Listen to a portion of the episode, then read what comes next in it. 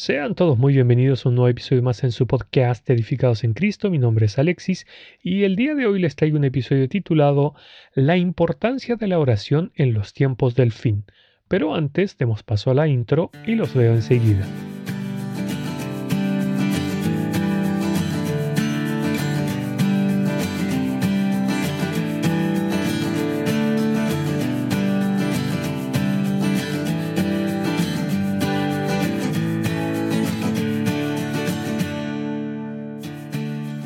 Señor Jesús le dijo a sus apóstoles en el huerto de Getsemaní, Velad y orad para que no entréis en tentación. El espíritu a la verdad está dispuesto, pero la carne es débil. Marcos capítulo 14 versículo 38. Este ha sido un mandato que se mantiene aún vigente desde el día que el Señor pronunció aquellas palabras. Sin embargo, en estos días se nos hace un especial énfasis para que oremos en todo momento. Dice el apóstol Pedro, mas el fin de todas las cosas se acerca. Sed pues sobrios y velad en oración. Primera de Pedro capítulo 4 versículo 7. Pero, ¿por qué es importante orar constantemente en estos tiempos finales? Primeramente porque no solo debemos cuidarnos de nuestros propios deseos carnales pecaminosos, sino que además es precisamente en este tiempo en que el poder demoníaco ha estado actuando con mayor fuerza cosa que podemos ver claramente, por ejemplo, al mirar cualquier noticiero. Estos influjos satánicos se traducen en mayor cantidad de tentaciones para nosotros como creyentes, así como engaños y maldad en general. Pero, ¿y qué pasa si no oramos? Bueno, claramente las tentaciones estarán a la orden del día y no podremos mantenernos en pie en esta guerra espiritual contra las fuerzas del maligno.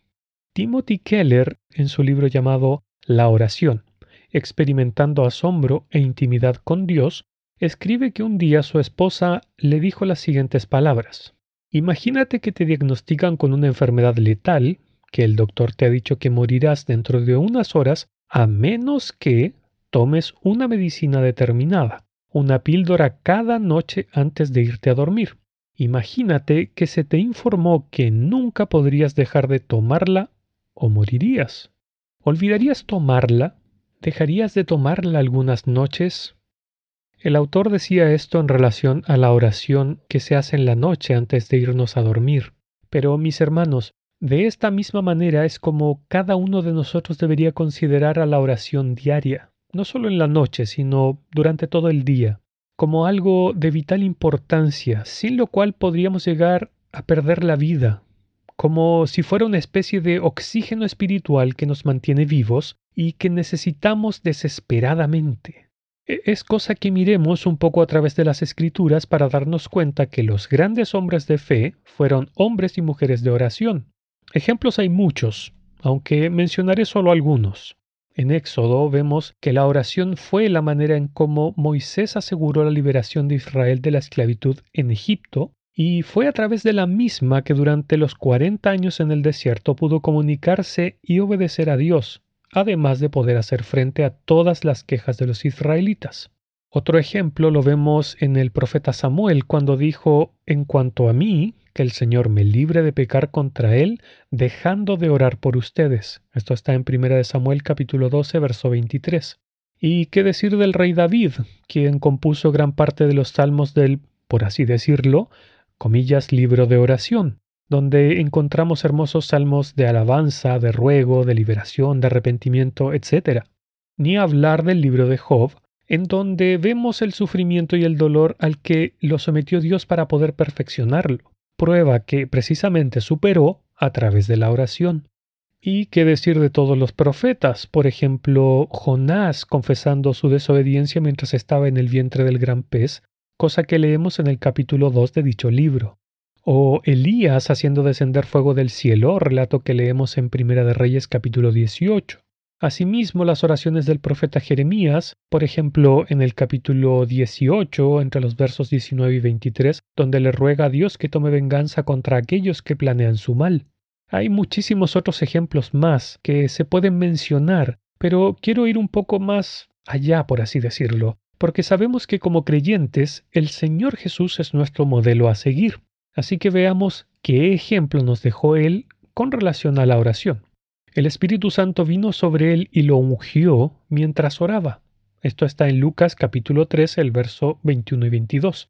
Jesucristo enseñó a sus discípulos a orar. Esto lo encontramos en Mateo capítulo 6, en Marcos 11, en Lucas 11 y capítulo 18.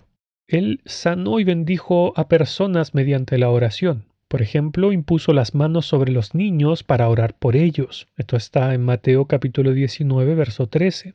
Resucitó a Lázaro de entre los muertos después de orar a su Padre. Esto está en Juan capítulo 11, versos 41 y 42. ¿Cómo no recordar la intercesión que hizo para que la fe de Pedro no faltara cuando Satanás lo pidió para ser zarandeado, como leemos en Lucas capítulo 22, verso 32? Nuestro Señor solía orar en forma regular y algunas veces durante toda la noche. Algunas citas de esto está en Mateo 14, 23, por ejemplo, eh, Marcos 6, 46, Lucas 5, 16 y así. Nuestro Señor, cuando enfrentó su mayor crisis, lo hizo con oración en el huerto de Getsemaní. Oró por sus discípulos y por la iglesia la noche antes de su muerte, en Juan 17 entre los versos 1 al 26. Es más, él murió orando, clamando en su agonía cuando dijo, por ejemplo, Dios mío, Dios mío, ¿por qué me has desamparado? Esto está en Marcos capítulo 15, verso 34. E incluso estando en la cruz, oró por sus enemigos al decir, Padre, perdónalos porque no saben lo que hacen. Lucas 23, 34. Y cómo olvidar una de sus últimas palabras cuando dijo, Padre, en tus manos encomiendo mi espíritu. Esto también está en Lucas capítulo 23, el verso 46.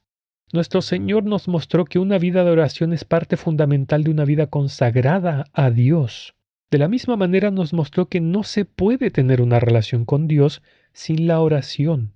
Nos enseñó a orar de madrugada en soledad con el Padre, por ejemplo cuando nos dice su palabra, levantándose muy de mañana, siendo aún muy oscuro, salió y se fue a un lugar desierto y allí oraba.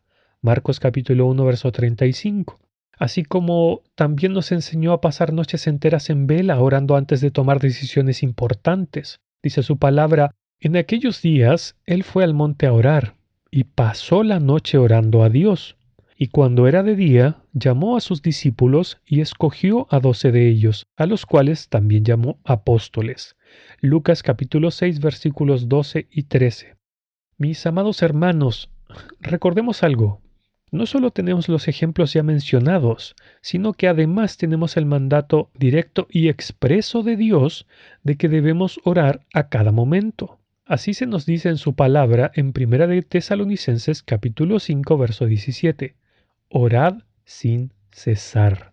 Pero claro, nuestro enemigo el diablo sabe que a través de la oración podemos recibir todo el poder de Dios en nuestras vidas para vencer cualquier obstáculo. Así que no seamos engañados con sus mentiras de que no necesitamos la oración en nuestras vidas o diciéndonos que leer, meditar y estudiar las escrituras son más importantes que orar. Cuando Pablo habla acerca de la guerra espiritual en Efesios capítulo 6, dice algo muy importante al final. Lo voy a leer.